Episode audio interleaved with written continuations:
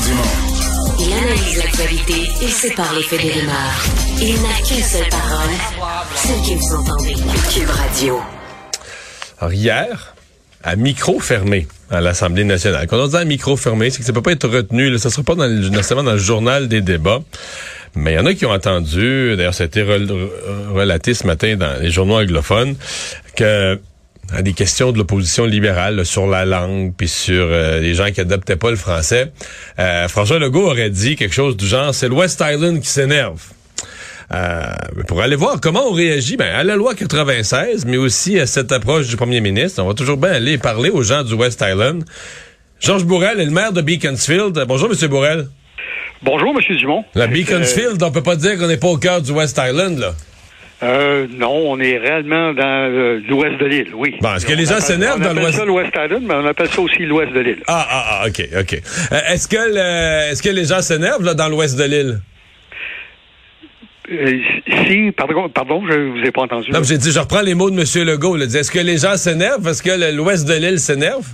Ah, ben, euh, j'aurais deux, deux choses euh, à vous dire sur euh, la loi 96. Là, et, on parlera des commentaires de M. Legault.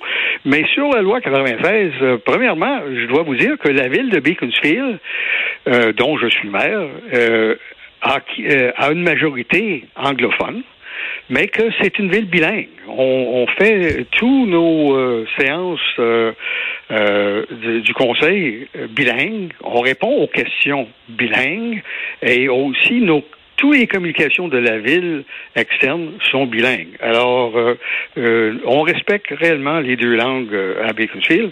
Et même, je voudrais aussi vous parler de mon ma propre expérience qui a été comme homme d'affaires.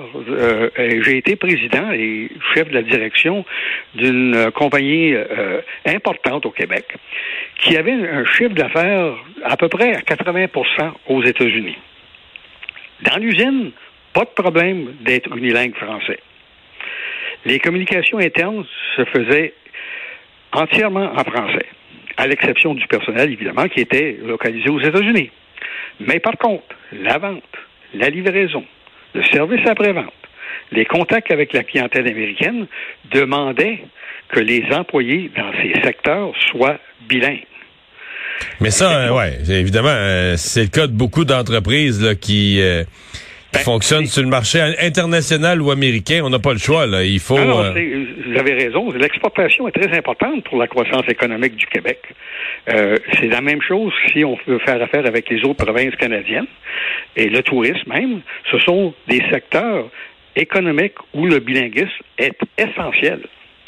Et si on insiste d'avoir des citoyens uniquement euh, unilingues au Québec qui parlent uniquement le français, euh, pour moi, je vois une importante conséquence à des restrictions sur la langue.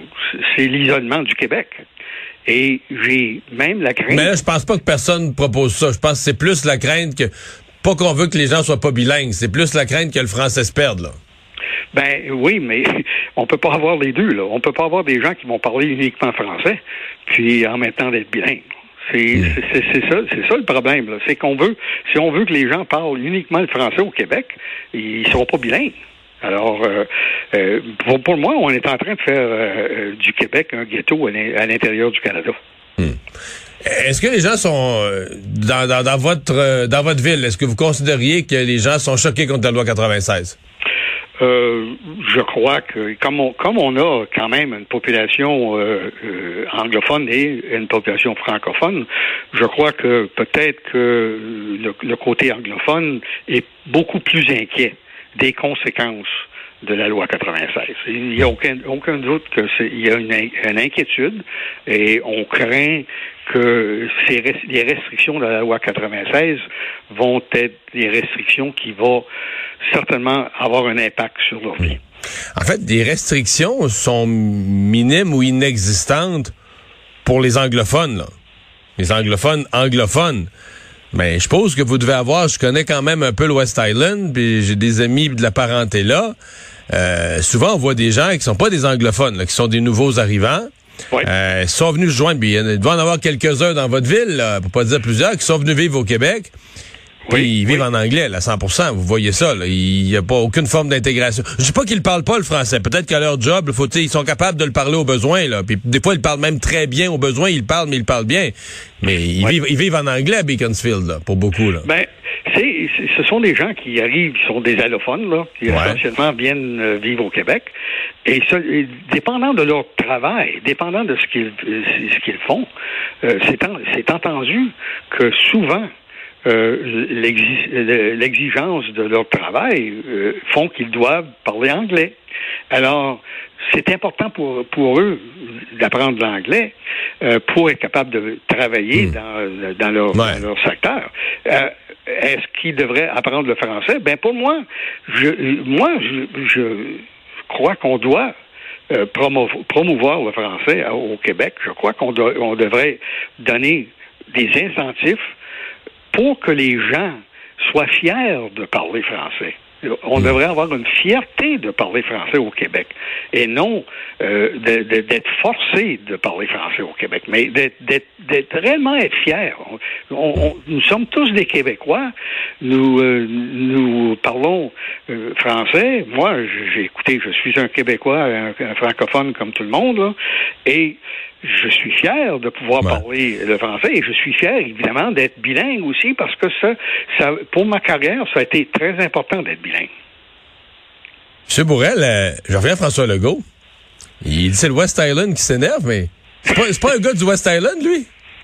Ben écoutez, M. Legault a grandi à Sainte-Anne-de-Bellevue. Alors, il connaît bien l'ouest de l'île. Et euh, pour moi, là, je n'ai je ne l'ai pas entendu euh, son commentaire, là, mais s'il l'a bien dit, je crois que c'est ben, réellement un commentaire politique, là, parce qu'on sait que l'ouest de, de l'île, c'est une, une mer libérale. Alors, euh, c'est entendu que il n'y a pas beaucoup de, de, supporters euh, dans l'ouest de l'île. Vous pensez que c'est plus ça qui l'a amené, à, qui l'a amené à, ce commentaire-là? Mais l'image est est quand même forte. Pour les gens du reste du Québec, vous allez peut-être me dire une partie du reste du Québec qui est pas allé si souvent que ça dans l'ouest de Montréal, là, mais tu un peu le, ghetto où les gens se plaignent, mais en même temps, tout le monde est riche, tout le monde vit en anglais. Tu sais, je caricature, là, mais tu tout le monde vit en anglais, là, à 80% puis tout ça, mais se plaint qu'au Québec, euh, c'est pas drôle, puis on veut nous imposer le français. pour des gens d'ailleurs au Québec, il y a une caricature qui est faite du West Island. Oui, mais c'est pas le cas. Mais c'est pas la réalité, vous me dites. C'est pas la réalité du tout. On a quand même euh, une population francophone dans, l'ouest de l'île là, qui est très importante. Euh, comme je vous ai dit, moi, ici à Beaconsfield, là, on, on, respecte euh, le français, on respecte l'anglais, mais on respecte le français. Et si quelqu'un me pose une question en séance du conseil en français, on répond en français. Si c'est en anglais, on répond en anglais. Alors, il y a, et il faudrait pas aussi avoir peinturé l'ouest de l'île comme étant euh, un secteur riche. C'est c'est pas vrai. Ça. On a on a des gens qui sont euh, des aînés qui, qui, ont des pensions, qui ont quand même de la misère à arriver. On a, on a des gens qui, euh, on, a, on, a, des gens qui ont besoin d'aide sociale dans, l'ouest de l'île. Alors, c'est pas, c'est vrai là qu'il y, a, qu'il y a des riches, là, mais c'est aussi vrai, pas plus que pourrait, pourrait en avoir à Outremont pas plus qu'il pourrait en avoir dans des, secteurs de Montréal ou même dans hmm. d'autres villes du Québec. Ben, on va euh, surveiller comment tout ça va évoluer, mais en tout cas, vous avez pas l'air, si je reprends le propos de monsieur, euh, monsieur Legault hier, vous avez pas l'air à vous énerver trop, vous, là. Vous avez pas l'air, vous avez l'air à rester calme avec tout ça. Ben, écoutez, moi, comme je vous dis, là, euh, je, je, fais de la politique depuis 2013. Euh, avant, avant j'étais j'étais homme d'affaires. Alors, euh, la politique, pour moi, là, c'est la politique. Et M. Legault, il comprend bien les enjeux de la politique. Alors, quand il fait des commentaires dans ce sens-là, comme il l'a fait, ou il semble avoir fait, ben, c'est un commentaire, un commentaire politique, tout simplement. M. Bourrel, merci, bonne chance. Ça me fait plaisir. La maire de Beaconsfield. Au revoir.